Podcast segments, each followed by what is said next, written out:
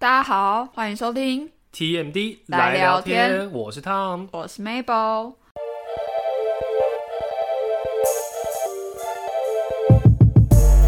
这次呢，我们要接续上次的纽约之旅，好的，进行延续我们上次的话题嘛，没错，继续来探究纽约到底有什么有趣之处。纽约很有趣，所以我们上一次聊了就是吃的东西嘛，然后还有聊了一下，如果你之后要自助旅行的话，你要怎么样去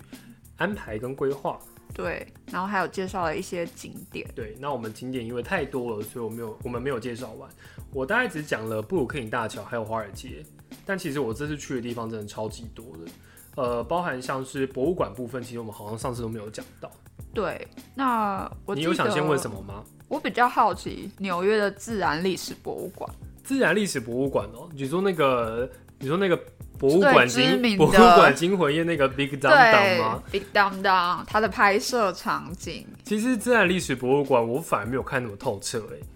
因为它就是很多自然历史风景。你有在里面待很久吗？我在里面就待了一下下，所以我真的没有看很多东西。哦，原来，嗯因为自然历史博物馆它其实是一座有点像台北的科教馆吧？，对，它是一座跟天文馆的结合。对天文学、人类学、生物学，就是自然科学为主题的博物馆嘛。那馆内最特别的是，它收藏了很多大型哺乳动物的标本模型，哦，对，它它还有恐龙的模型，就是一比一的。对，博物馆惊魂夜里面不是前面有一只恐龙嘛？但是它没有真的放在就是入口处，嗯它是放在里面，然后它有专门一个展场是展览恐龙的模型，呃，不是恐龙模型啊，化石，化石，就是我在讲什么？它是每一区都有一个主题性的。然后还有就是它的海洋馆有个很特别的是，它有一只很大只的鲸鱼模型，那是模型，哦就在天花板上面。然后还有个大型的水族馆，都在自然历史博物馆里面。当然还有一些哺乳动物的，我不知道，我不确定那们是不是模型还是标本，嗯，可能是标本，就就有展示在那个玻璃柜前面，然后跟大家介绍说，可能呃北美洲的自然生态是哪一些呃物种会长期栖息在这边。那它的我很好奇，它就是里面逛的大小有像伦敦那个你说大英博物馆馆，其实不能比，因为大英博物馆的类型比较偏向美国的大都会，所以自然历史博物馆确实就蛮像我们的科教馆或者是科博馆的那种概念，单纯是 for 自然文自然人文东西的。所以历史博物馆它是短时间可能两个小时就可以逛完嗯，我自己那个时候逛一个多小时就结束了。哦，那蛮，快的。其实是蛮快的。那它展展区也不大。那我自己最印象深刻的当然是大都会博物馆，因为我本身对历史是比较有兴趣。嗯，然后我记得我那一天排了两个博物馆，早上是去古根汉。古根汉的话，我大概逛个两个两到三个小时，因为它的馆，它除了当季的展览之外，它其实还有一些著名的馆藏，像是高更跟莫内、毕卡索都馆藏在里面。那古根汉博物馆的话，它的博物馆蛮特别，就是它是一个回旋型的博物馆，所以它的参观路线是一直绕圈圈上去。自己比较聪明啦，我是直接搭电梯到五楼，从五楼逛下来，就直接从五楼小聪明对我就是从五楼逛下来，之后再去他的个别展间去看他们那些画作。那我结束之后呢，我就是去大都会博物馆。那古根汉博物馆跟大都会博物馆走路大概五分钟，就在斜对面。哎，这么近，嗯，很近，就在斜对面。他们刚好是离那个中央公园的附近而已，所以蛮近的。那大都会博物馆就是被称为世界三大博物馆嘛，跟伦敦的大英博物馆还有法国罗浮宫并称三大历史博物馆。那我觉得多数人可能蛮了解，就是因为每一年五月的 Met Gala 都会办在那里，就是大都会慈善晚宴，嗯，各个明星都会出席。对，都会出席，然后会有特别的活动，所以大都会博物馆也是一个集合历史文物啊、自然、时尚等等都在里面的一些博物馆。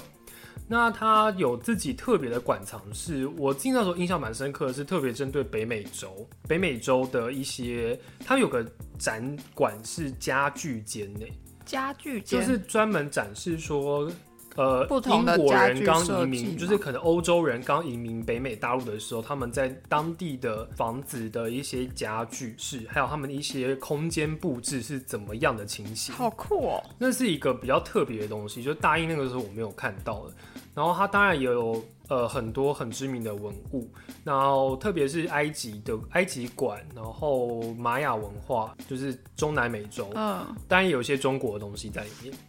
随便是说，如果对历史文物很有兴趣的话，大多博物馆我觉得逛三小时也逛不完。我自己那时候只逛了三小时，因为就要闭馆了。我当时大概一点多进去吧，然后五点还六点打烊，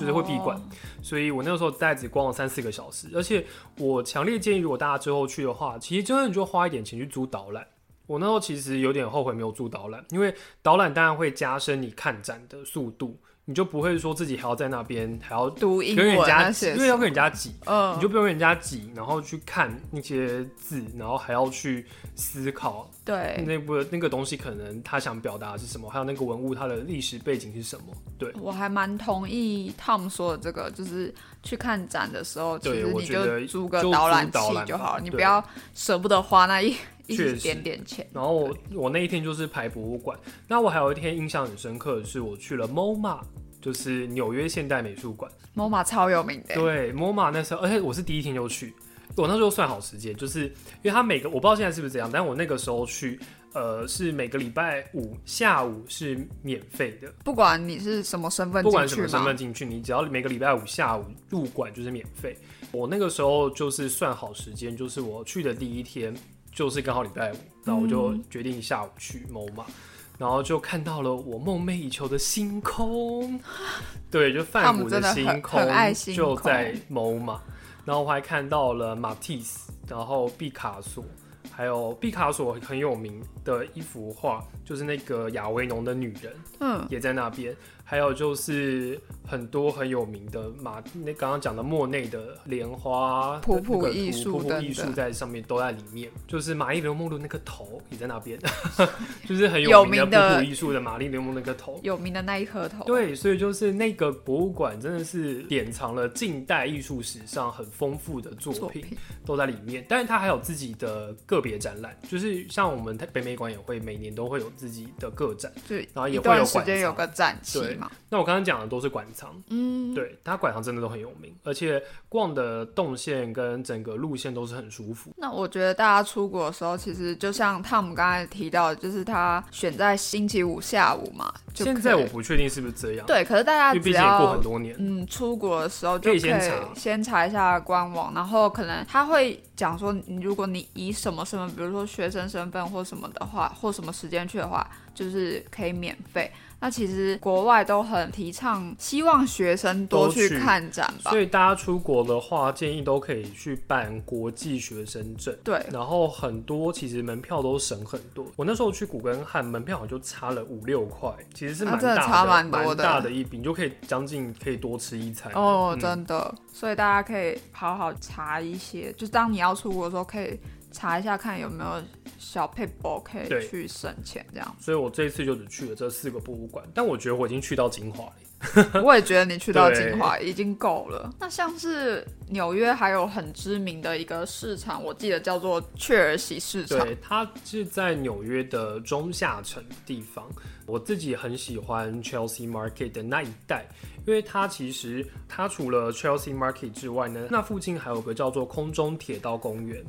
它其实是在伦敦的东河那一带，嗯，讲错不是伦敦，纽约的东河那一带，对，伦敦纽约的东河那一带。所以呃，我那个时候是下午去，所以我到那边的时候天气非常的好，而且微风徐徐，所以我就直接在铁道公园里面散步。然后买了一杯咖啡，每天喝，就觉得好而且真的很舒服。然后我讲不出那个感觉，但我觉得那个如果自己去体会，应该就懂。就很舒服的然后 Chelsea Market 的话，它其实是卖吃的市场，但我自己本身没有吃，因为它很有名，就是龙虾，所以我没有吃，因为龙虾就是有点贵。我就去逛它的小市集，然后去买了一些纪念品。所以我觉得很棒的是，当面的商家其实都会很热情的跟你分享他们自己的作品。像那时候我就买了一些明信片，然后那个商家就跟我讲他的创作理念啊之类的。哦，所以他是不止卖吃的，这样对，他有点像是，我觉得他的概念有点像松烟跟华山，就是会有很多小市集在那边，嗯然后可能是卖吃的，呃，吃的是有确定有一个市场是卖吃的，是但是他也有个地方是给一些小手工艺手工艺品的摊位在那边，就跟他们聊了一下他们的创作过程，也是除了当然当然最基本就是增进自己的英语绘画能力，嗯，那我觉得还有就是能够跟当地人有进进一步的接触，我觉得是很开心，很开心的事情，所以我自己是蛮喜欢那一带。所以如果大家之后未来有机会去纽约，就一定要去 Chelsea Market 跟空中铁道公园那一带中下层的地方，而且 Chelsea，强烈推荐。如果我再去，我觉得会再去一次。而且切尔西市场它就是因为它的人潮很多嘛，对，所以其实人潮多带动了那边的地区性，然后房价也跟着上升。对，最有名的一间知名公司就是 Google，它也特别到 Chelsea Market 的对面嗯设置办公室，所以大家如果现在去 Chelsea Market 的话，也是可以看到它的门口对面就是 Google 的办办公室。室。然后刚刚提到的空中花园，嗯，虽然我没有去过美国，但是我有稍微上网看了一下它的环境。大概是长什么样子？我觉得，因为我有去过日本的元素 Tokyo Plaza，、哦对，那其实就很像，因为日本现在也很流行在屋顶上面设置花园，嗯，所以我觉得提供民众休息对，没错，然后你也可以喝咖啡什么的，所以我觉得有点像那样的布置。所以大家如果有去过 Tokyo Plaza 的话，应该可以想象 Chelsea Market 的空中花园是什么感觉。对，我觉得那个地方是因为它为过去它其实是运送东西，它是铁轨，哦，它是铁轨，它其实高空铁轨，然后它只是因为后来废弃了，所以我们就把它改成是一个让大家休息的空空间。嗯它其实蛮大的，所以如果大家去，它不是只是一个小公园，然后它就是蛮大的，你可以走一段时间。然后去感受那边当地的生活，假装自己是一个 New Yorker，就是这么 gay 白，对，New Yorker，没错。然后我还要讲一个，就是我终于看到百老汇了。百老汇，对，就是去纽约，你怎么可能不看百老对，汇？真的就跟去你就不用跟我说你去过纽约，就跟你去伦敦一定要去看那个对，去西区看音剧乐剧。对，那百老汇它其实大家都会觉得它就是一个公司或什么的，其实它不是，它是一个一条路，叫 Broadway，它是纽约的一条路，它最长可以到下城区，它从上中城区一直延伸到下城区，嗯，所以它是一条非常非常长的路。那为什么叫 Broadway？为什么大家把百老汇就会联想成音乐舞台剧？是因为那条路附近其实盖了太多的剧院，然后每天都有不同的剧院在那边做演出所以大家就已经把百老汇同等于就是舞台剧、音乐剧这一块部分。因为你也在伦敦看过音乐剧嘛，那你觉得百老汇跟伦敦那边的音乐剧有什么？我觉得差别其实还好，但是雷同处就是他们都是一个剧院，就是佛一出剧。哦，他们是为了那一出剧量身打打造的包含场景、音效、配乐、座位，他们都是很为剧量身定做。我那个时候去的话，我知我得知可以去纽约的时候，我就第一件事情有想到就是我就是一定要看百老汇，所以你有先订票我就先订票了。我那时候是看《The Wicked》。然后哦台湾是翻译叫《女巫前传》，它是在讲《绿野仙踪》的前身故事，就是好女巫跟坏女巫为什么会变成好女巫跟坏女巫，但是女主角其实基本上是 focus 在坏女巫身上，嗯，所以就是带到《绿野仙踪》的故事。然后那一出剧的不管在音乐、舞蹈、演员方面，其实都达到了一个非常。非常你不知道怎么去形容的一个境界，就是嗯你能够在百老汇当地去亲眼见证一出音乐剧的诞生的生，诞生的感觉。Wicked 的话，它是两千零四年第一次公演。然后先我先跟你讲，它第一版的女主，因为女主角中间换很多人。她第一版女主角，你知道是谁吗？就是替 Elsa 配音的 Adina Menzel，她就是 Wicked 的第一版女主角。她因为 Wicked 拿了百老汇东尼奖的最佳音乐剧女主角。她因为这部好剧，厉害哦对，所以那部剧其实你可以看两千零四年到现在多久了？我那个时候是二零一六年，所以大概十二年。那你看现在二零一七年还二零二一还在演，她已经演了十七年左右了，将近快十八年了。所以等于说这出是长寿百老汇剧，而且每一天都是秒杀状况。所以如果你要看的这一出的话，我真的是你也不用去想说你可以去，因为其实，在纽约你看百老汇，你可以到他们的一个会有一个一个我忘记那叫什么名字，但是有个地方是可以买到便宜的票，当晚的一些剩余的票券是可以用嗯半价，相信。基本上很低很低的折扣去买买到的，到的但是 weekend 你就真的不用想，如果你要看的话，不管平日不管假日，你就是很难抢，很难抢到，所以你就只能买原票。我那个时候就买原票，好像最便宜吧，三千多台币，一百五十美。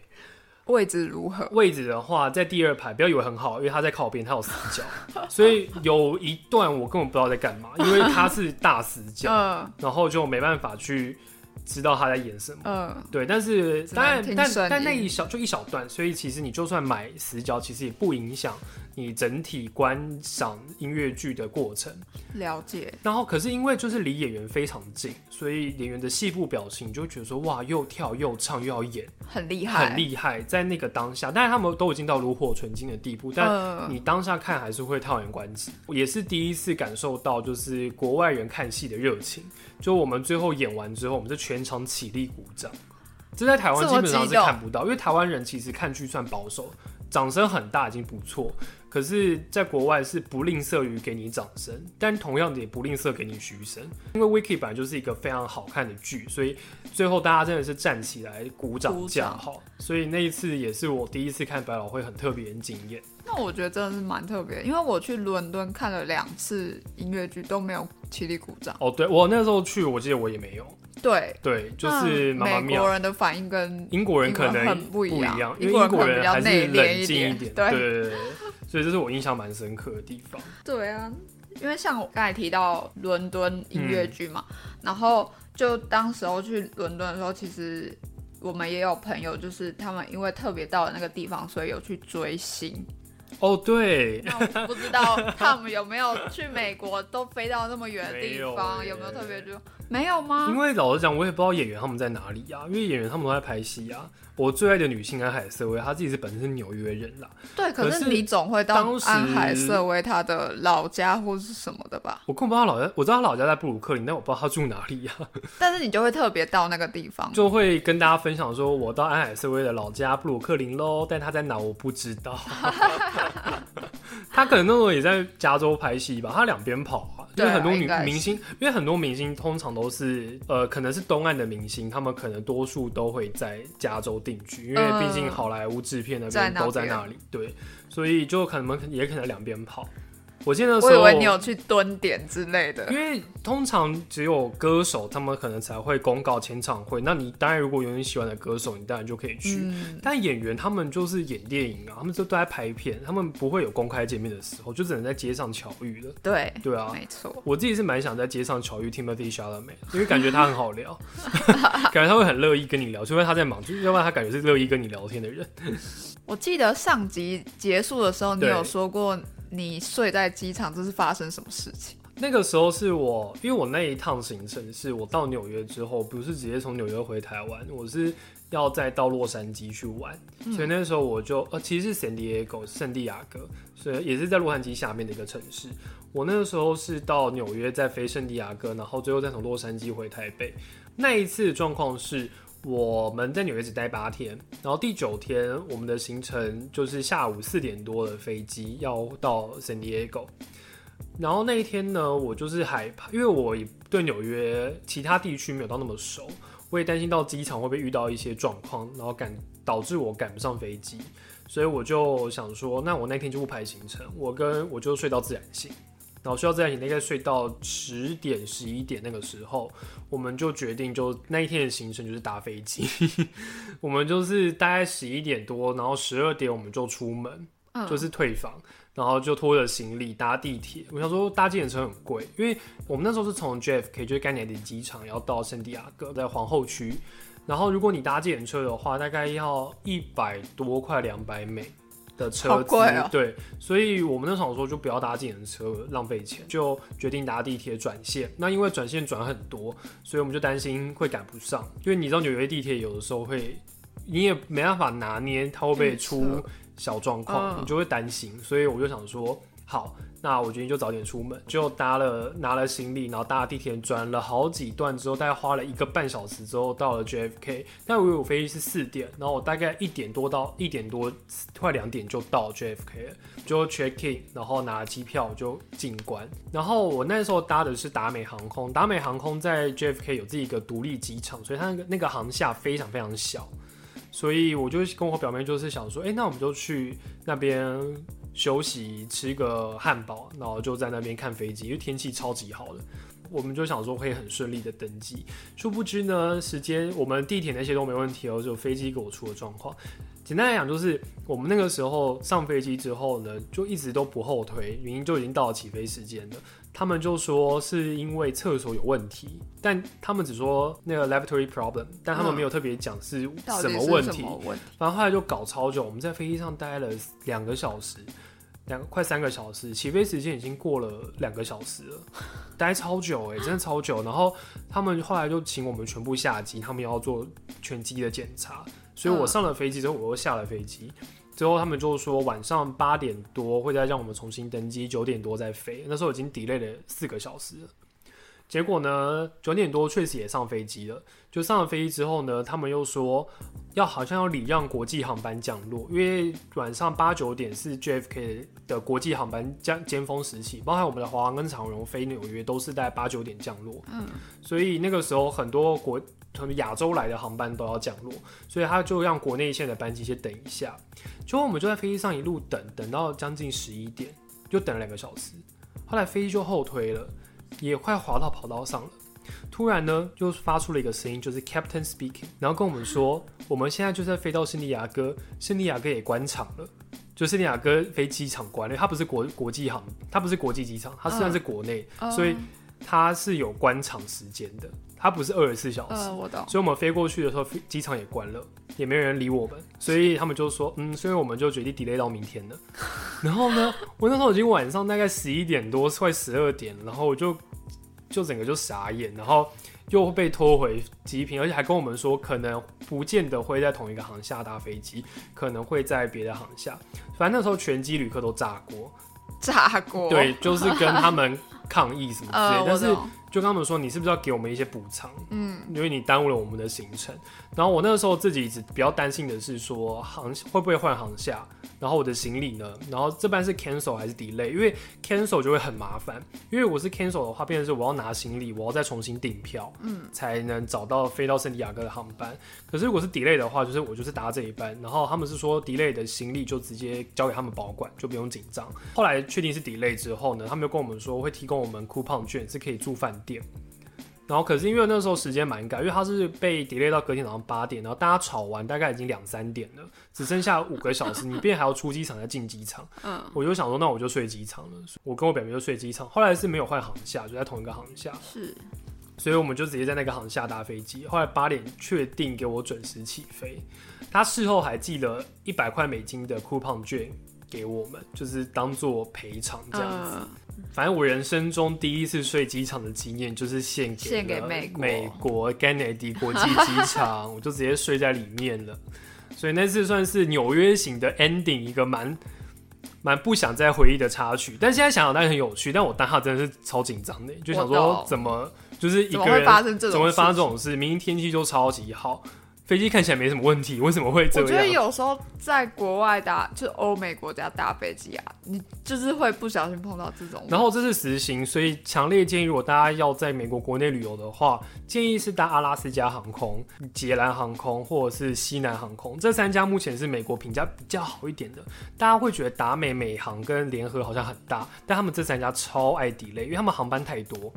他们国际航班太多，所以他们国内航班也多，他们飞机也多，但是导致他们常常会需要一个航班接飞很多段，那可能前面也 delay 到，后面就会被 delay 到，你可能就是被 delay 到那一个航班。然后，所以选择小公司的优点就是他们航段航点少，他们的班距可能就不会这么碎。所以我会觉得说，大家可以多选择一些比较小的航空公司。大航空公司听起来有保障，但实际上超没保障的，问题很多。问题很多。没错，这是给大家最后的小建议。所以我纽约行就这样结束了耶，就讲两集了。哎、其实也蛮多的，对，分就是享蛮多，分享蛮多资讯给大家，希望大家会喜欢，就是这两集的纽约行，也希望可以给大家未来如果到纽约旅游的话，有一个依据可以做参考。没错。那今天的节目就到这里喽。嗯，感谢大家收听 TMD 来聊天，我是汤，我是 Mabel，我们下礼拜再见喽，拜拜，拜拜。